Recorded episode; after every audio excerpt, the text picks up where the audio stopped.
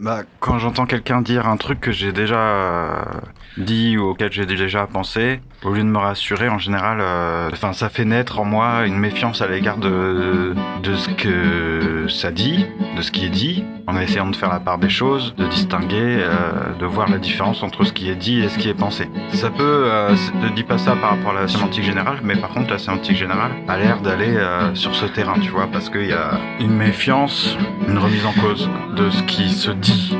Hein, Qu'est-ce qui est dit Ce n'est pas, euh, je pense que ça c'est un, je sais pas si c'est un reproche ou une critique, mais en tout cas c'est une précaution à l'égard de ce genre de discipline.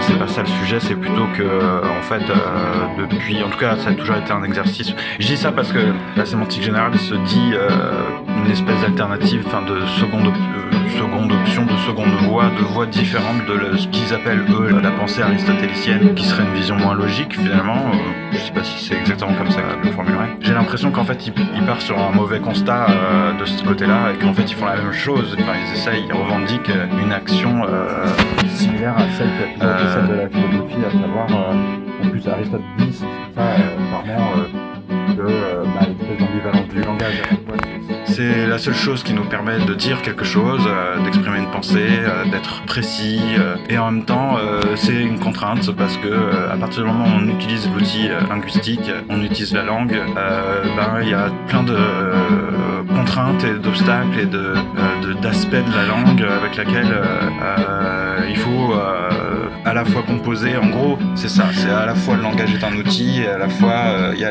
en tant qu'outil, si tu veux, il y a des avantages et des inconvénients. Si veut dire ça comme ça, je pense qu'il faut essayer d'être un petit peu plus précis. Mais euh, euh, on peut faire des choses formidables avec le langage, euh, même d'un point de vue un petit peu euh, quand on a une démarche euh, non pas forcément scientifique, mais quand on veut dire quelque chose, exprimer une pensée philosophique, exprimer même décrire quelque chose. euh, on a beaucoup de choses à notre disposition dans le langage, selon les langues, avec les différences euh, entre les langues. Euh, mais euh, en même temps, euh, de par la nature même d'une langue et aussi de par euh, bah, euh, notre, euh, enfin l'utilisateur de cette langue, euh, il va y avoir des tas de choses avec lesquelles il- ça va être difficile. En fait, il va falloir à, à- à la fois Bon, parce que ça c'est une reprise, euh, une recitation de Proust. Il va falloir attaquer la langue. En fait, attaquer la langue, ça veut dire aussi euh, s'attaquer soi-même, quoi. Quand j'entends, pourquoi je disais ça, ouais, quand j'entends quelqu'un qui dit la- à peu près la même chose que, que, que moi, ou qui dit quelque chose qui ressemble à ce que j'ai déjà dit, et que ça, juste au lieu de me rassurer, ça me, ça me interpelle, comme on dit, ça me, euh, ça fait naître une, euh, une méfiance plutôt.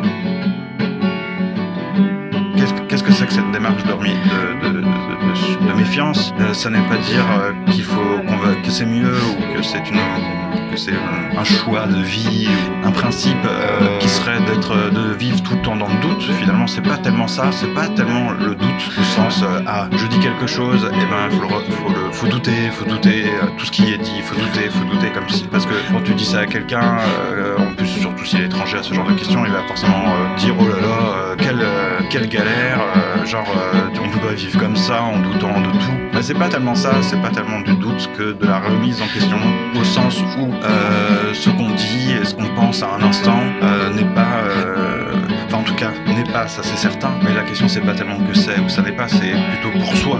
Car non, ça, ça ne devrait pas pour soi être euh, une vérité Euh, c'est pas parce que en fait c'est une démarche c'est-à-dire non pas encore une fois de doute forcément euh, au sens où douter ça veut dire euh, ça voudrait ça impliquerait peut-être un état psychologique de faiblesse. Euh, la remise en question c'est pas tellement de la faiblesse je pense que c'est une force. Alors après c'est pas facile de, de vivre avec ce type de démarche mais encore une fois c'est pas un principe.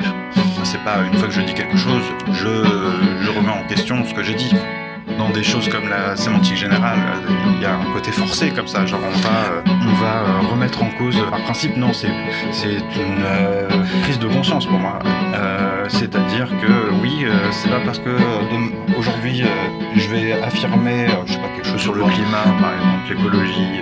C'est pas parce que tout d'un coup je vais avoir une, espèce de jugement ou une pensée que à l'instant où je le dis, je dois oublier que justement cette pensée naît dans un instant bien précis, avec un, décor, un environnement, des facteurs précis qui font que cette pensée, euh, elle vient. Et même si euh, c'est sur des choses beaucoup plus abstraites que l'écologie, donc là peut-être que c'est une démarche, par exemple, connaissent des scientifiques quand ils font des, des, recherches ou des gens qui raisonnent, on va dire c'est pas parce que tu raisonnes sur quelque chose d'abstrait comme ça, euh, sur lequel a priori il n'y a pas trop d'accroche euh, sociétale, euh, accidentelle. Tu peux dire oui, je raisonne, peu importe qu'il fasse chaud, que je sois habillé en basket ou en costard, ou que je sois content, pas content, c'est du raisonnement. Bon, parfois c'est vrai qu'on peut se dire qu'il y a des raisonnements comme ça qui sont peut-être détachés de beaucoup de facteurs extérieurs, mais il n'empêche que même dans un raisonnement, peu importe que ça ne dépend pas de la pluie et du, beau temps, ça dépend aussi de son état. Euh, c'est pas que de la neurobiologie ou de la je sais pas quoi,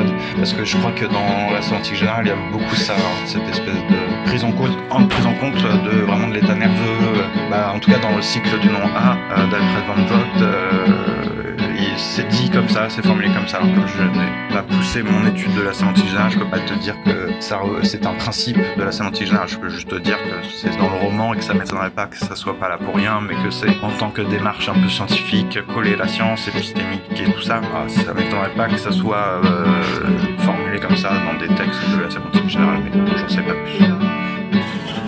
Je pense à un autre truc en lien avec euh, les réseaux sociaux notamment et tout ce qui se dit en ce moment sur Twitter euh, sur le fait d'être trop connecté. Euh, ça c'est marrant finalement, les gens qui tout d'un coup au 21 siècle en 2019 se disent oh là là on est dans un monde trop connecté, on devrait vivre comme des, comme des païens j'allais dire. On devrait se détacher de tout ça. Qu'est-ce qu'ils font Leur premier réflexe c'est d'en parler sur Twitter finalement? Limite tu vas militer sur Twitter pour le fait d'être non connecté, tu vois. Bon, mais en dehors de ça, euh, ce qui m'a plus impré euh, enfin, pas impressionné, mais ce que je me suis vraiment. Une question, une vraie question que je me suis posée à moi, c'est. Euh, par exemple, tu vois, je pense qu'il y a une démarche qui, dans, dans ces raisonnements-là, on aurait tendance à dire Oh là là, imagine quelqu'un il n'y a même pas besoin de rechercher il y a 500 ans, hein, mais bon, quelqu'un du début du 19e siècle, imagine, tu l'amènes euh, au, au, maintenant en 2019. Tu vois, on peut même imaginer des films euh, et à quel point ce serait facile de tomber dans cette démarche un peu romantique euh, où on, téléporte euh, tu vois, des, visiteurs du passé euh, dans notre époque et on, aurait tout d'un coup un mec qui nous dit. Enfin, c'est comme ça que je pense qu'on voit les choses au 19, enfin, à notre époque, en 2019. On se dirait Oh là là, ce type venu du passé, franchement, il nous dirait Mais vous êtes fous, vous êtes trop connectés. regardez, avant, on n'avait pas besoin de ça pour être heureux, pour communiquer, on a perdu le sens du vrai et tout ça.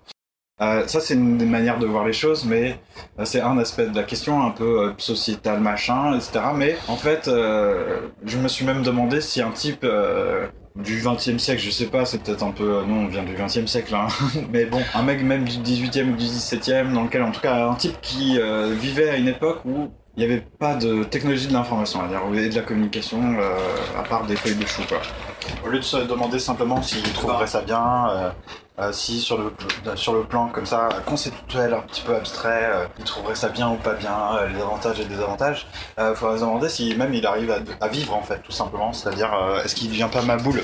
Imagine ce que c'était qu'une vie. Euh, bon après on rentre dans la socio, des trucs un peu euh, un peu barrés, on est capable de, le, vraiment le ouais quoi, abstraire un truc comme ça, comme ça, euh, penser un truc comme ça. Est-ce que c'est possible Je sais pas. Mais un mec, un citoyen de France, tu vois, ce qu'il va falloir parler de, de, choses singulières avant d'entrer dans des trucs très généraux. voilà, l'homme il y a 300 ans, qu'est-ce que c'est que l'homme il y a 300 ans Est-ce que ça veut dire quelque chose? En tout cas, euh, si tu prends un mec euh, qui vivait euh, même en ville à une époque où il y avait, voilà il lisait le journal de temps en temps. Bon il y avait déjà des affiches peut-être voilà dans Paris deux trois publicités une fois qu'il est arrivé à notre époque est-ce que franchement est-ce que franchement lui il voit Twitter? Est-ce qu'il voit Facebook au sens est-ce qu'il se dit Twitter c'est bien Twitter c'est c'est pas bien? Est-ce que YouTube ça l'intéresse? Mais au-delà de ça est-ce qu'il devient pas ouf au bout d'une semaine? De vivre dans un monde où tout le temps des messages alors il faudrait lui mettre tout dans la main hein. tu tu crées un compte Facebook Twitter YouTube fait faire une chaîne YouTube. Enfin bref, tu, tu le mets, euh, c'est pas juste il se balade, euh, c'est un touriste de, notre époque. C'est genre il vit tout, d'un coup, il devient euh, du mec, je sais pas, du, du milieu du 20e, bon, milieu du 20e siècle, je vais exagérer parce qu'on a nos parents peut-être aussi, hein, mais bon un mec de 1900 euh, ou de même de 1830, allez, un mec, un, un Parisien de 1820, euh, un Balzac, un machin. Tout d'un coup, pouf, 2019, tu lui mets, il a son, il a son iPhone dans la, dans la poche, il guitare dans la bouche, mais tu vois, c'est c'est- pas complètement idiot de dire ça. Enfin, il a son iPhone, il a YouTube, il a tout d'un coup et il se balade dans le métro, il bosse, euh, enfin, je sais pas. Est-ce qu'au bout d'une semaine, en fait, neurologie, là, pour le coup, c'est de la sémantique générale peut-être, en tout cas, c'est du cycle du noir. Est-ce qu'au bout d'une semaine, le fait d'avoir autant de- de- d'informations qui lui sautent au visage, de vivre dans un monde où en fait il est tout le temps, c'est pas tout le temps connecté, faut se méfier des mots comme ça, connecté, pas connecté, mais à quel point oui, euh, il est rarement euh, seul et dans un certain silence Et est-ce que ça, ça le rendrait pas fou finalement d'avoir tout le temps euh, son téléphone qui vibre, etc. Nous, on a développé des stratégies où on utilise des, options techniques euh, pour euh, limiter ça éventuellement. Tu vois, on va couper nos notifications parce que moi-même, si j'avais mon Facebook, mon Twitter tout le temps avec des notifications qui apparaissaient sur mon téléphone, je sais pas si je deviendrais fou, mais je devrais, je deviendrais. Alors, je viens de me réveiller, il est 5 heures du mat. Figure-toi qu'il y a une partie du rêve où il semblait que euh, j'étais dans à l'hôtel, mais je sais plus si j'étais avec quelqu'un ou sans cette personne. Je ne sais pas dans quel pays ou dans, dans quelle ville j'étais censé être à l'origine pour euh, peut-être des vacances. Mais j'avais l'impression, vague souvenir, que normalement j'étais là-bas euh, en France. Euh, mais j'étais pas euh, en Pologne.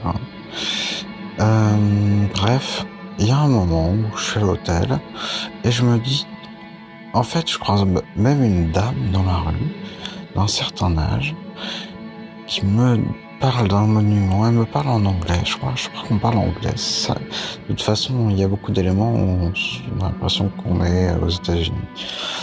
Euh, mais par contre, l'architecture, on dirait plutôt l'Italie. L'Italie.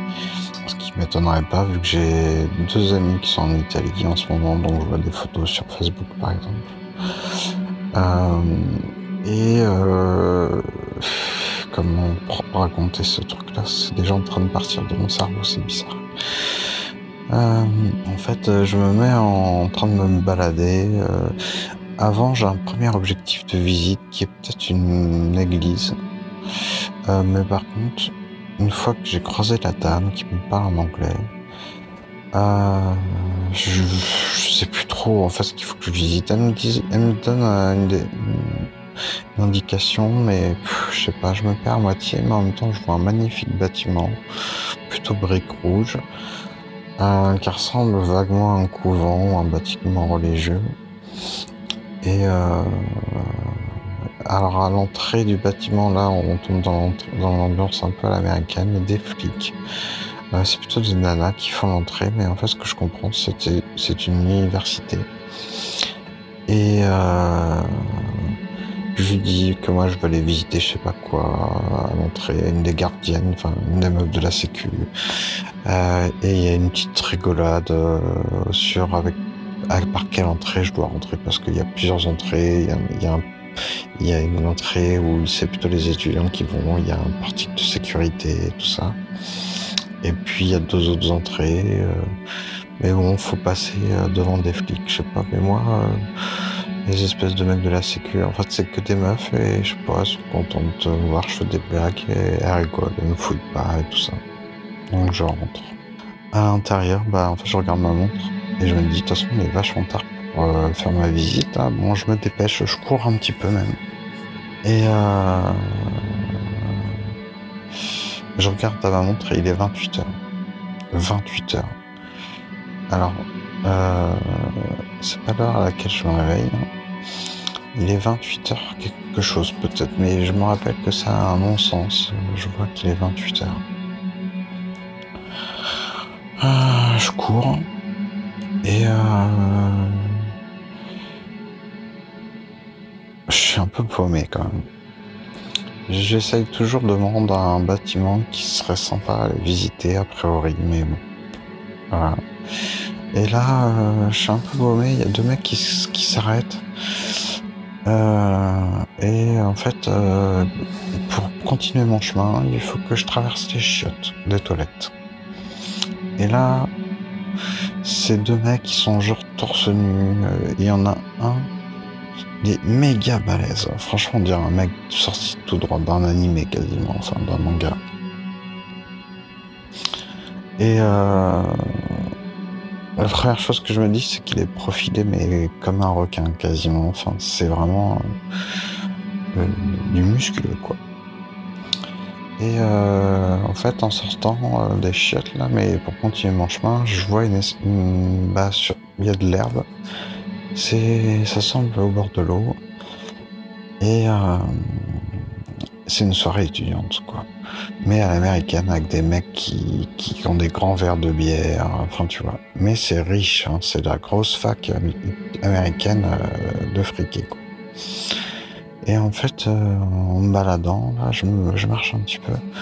Je sais pas, encore une fois, je me, je, je, dis des trucs à des gens, j'entends que ça parle français finalement. euh, et puis je me mets à discuter avec une nana, euh, puis qu'avec d'autres copines et tout ça.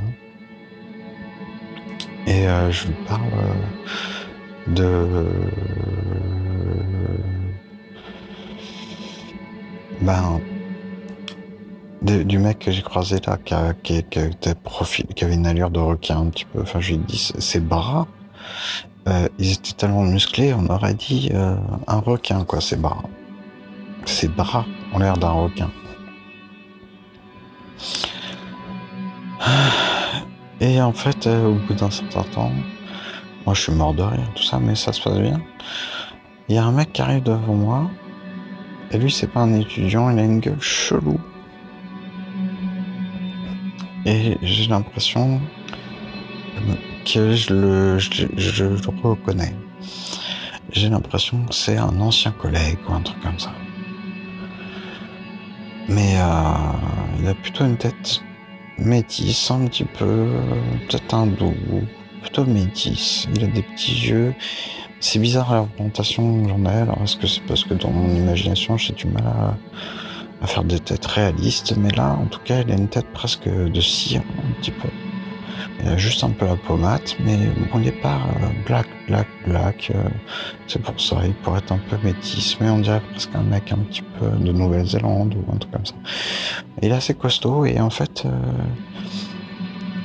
ah, il me tient par le, un peu par, il met son bras par-dessus l'épaule et il marche avec moi. Mais en fait, comme si c'était un mec de la sécu qui voulait me dégager de la soirée, quoi. Mais tout en, il est au téléphone à quelqu'un ou à l'oreillette euh, quelqu'un. Et en même temps, je lui dis, eh, vas-y donc, euh, genre, euh, genre on se connaît, quoi, un truc comme ça.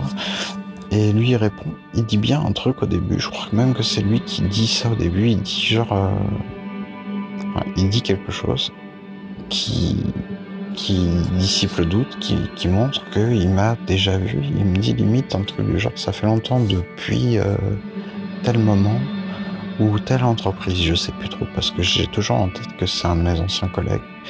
Mais je, je- j'ai ce sen- sentiment-là dans le rêve. Mais euh, à bien y réfléchir, là maintenant, je, je vois vraiment pas. Et euh, mais bon, n'empêche que le mec, il est toujours en train de me bien serrer la nuque, là.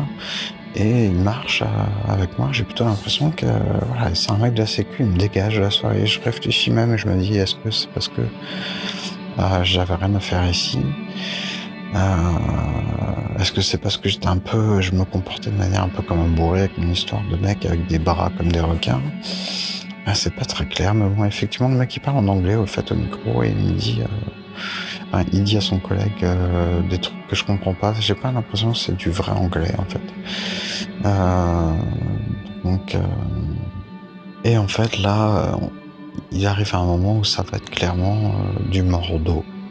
Alors dans mordo, il y a des mecs qui, écrivent en anglais mais qui parlent pas en anglais.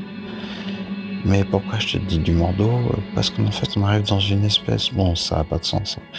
une espèce de couloir végétal, enfin, comment te dire, une allée, mais un peu, euh,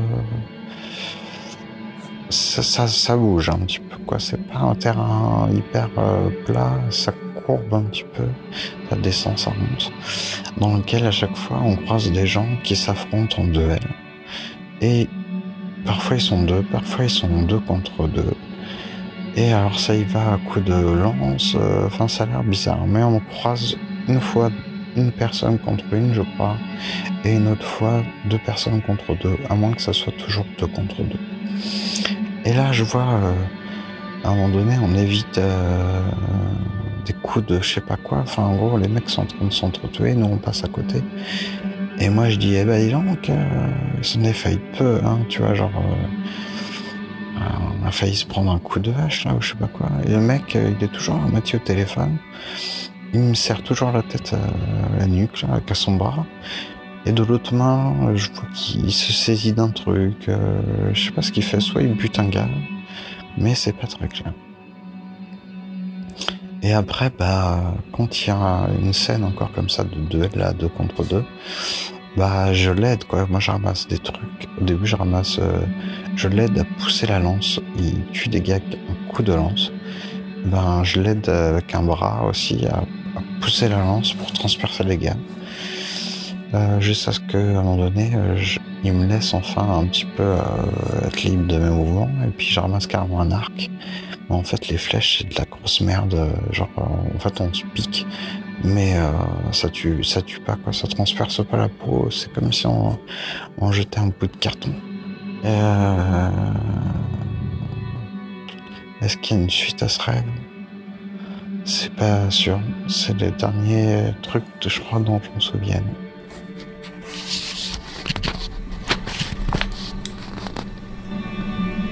Alors en ce moment, qu'est-ce que je, qu'est-ce que je fais le soir et le week-end?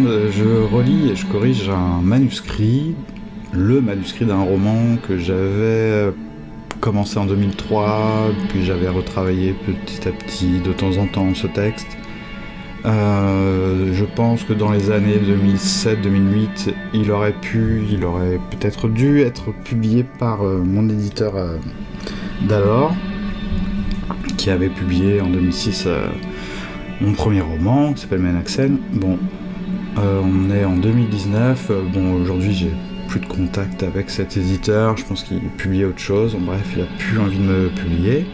Euh, mais bon, il y a quelques manuscrits qui étaient peut-être valables.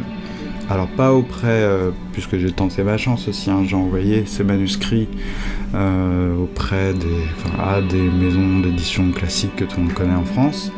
Euh, ça n'a jamais été publié. J'en profiterai pas pour faire un grand hiatus sur l'édition et l'état du marché du livre actuellement. Euh, en tout cas, euh, aujourd'hui, on peut s'auto-éditer. Enfin, aujourd'hui. Aujourd'hui, on peut le faire facilement. plus facilement qu'avant, notamment parce que bah, s'auto-éditer, en général, ça veut dire payer assez cher soi-même bah, l'impression, euh, la diffusion, diffuser son livre en France, c'est super cher.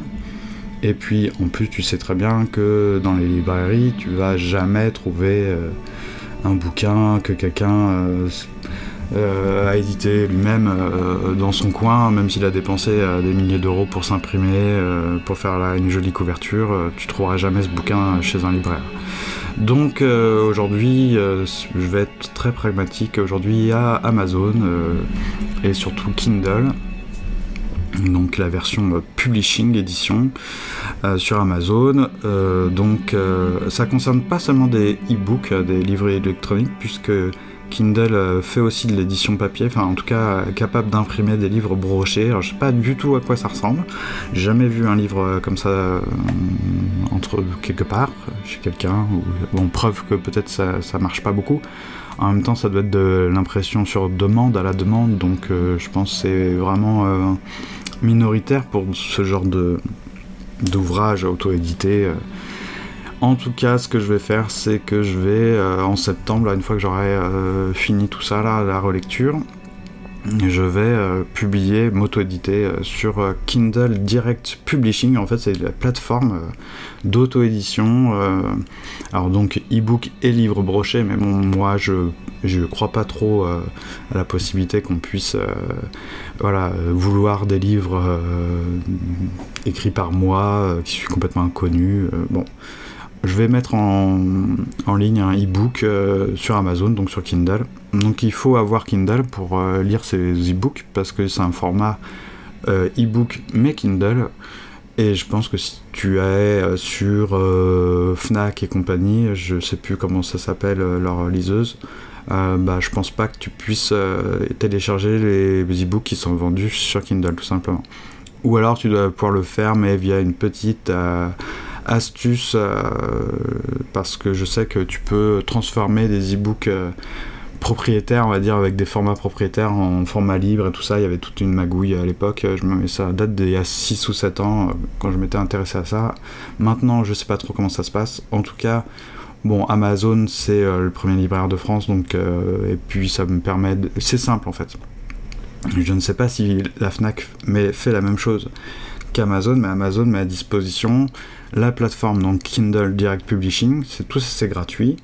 Euh, tu télécharges un soft qui s'appelle euh, un petit logiciel qui s'appelle Kindle Create euh, dans lequel tu mets en forme ton, texte en fait avec bah, principalement la première page où il y a le titre, ton nom, qui n'est pas la couverture. La couverture tu la fais après, alors soit via leur plateforme, euh, mais je, je, n'ai pas testé encore.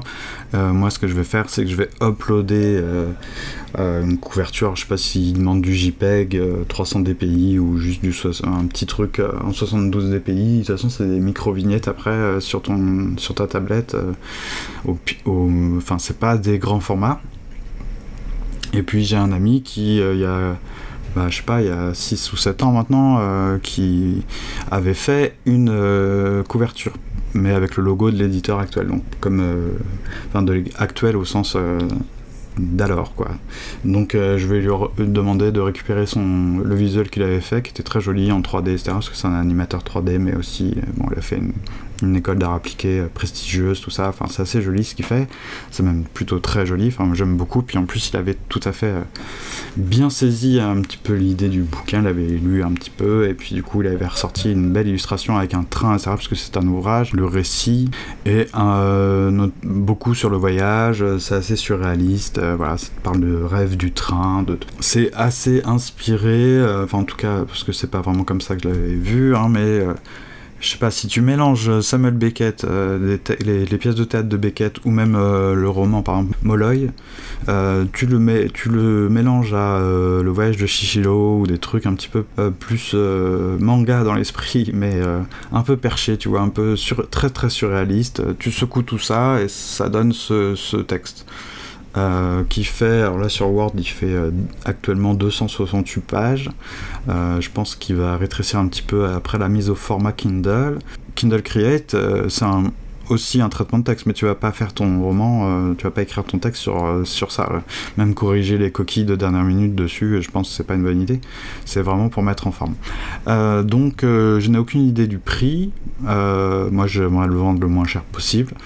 Et en septembre, genre, si c'est en septembre, j'espère que ce sera en septembre, euh, si tout, tout, ça est fini, euh, publié, eh ben, je t'en parle, je fais de la pub parce que euh, si je fais tout ça, euh, si je me casse la tête là le soir à relire, corriger, réécrire des passages, euh, bon, c'est pour espérer en vendre le plus possible. Après, c'est pas tellement pour gagner des mille et des cents, c'est plutôt pour qu'il ait son petit succès, même si c'est une centaine de ventes, j'en sais rien, mais bon, essayons d'y croire un petit peu, voilà. en tout cas, rendez-vous en septembre pour en apprendre plus. Je te donnerai tous les références. De toute façon, je pense que quand ça sera publié, diffusé sur euh, Amazon Kindle, je pense que je, je ferai le plus de pub possible dessus. 教室，姐姐，介绍，进，觉得，考试，可能，可以，累，零，旅游。 忙， 您，便宜，票，铅，铅笔，情，去年，日，生病，生日，虽然，外，往，晚上，为什么？问，小时，心，性，羊肉，意思，因，游泳，在，早上，丈夫，真，左边。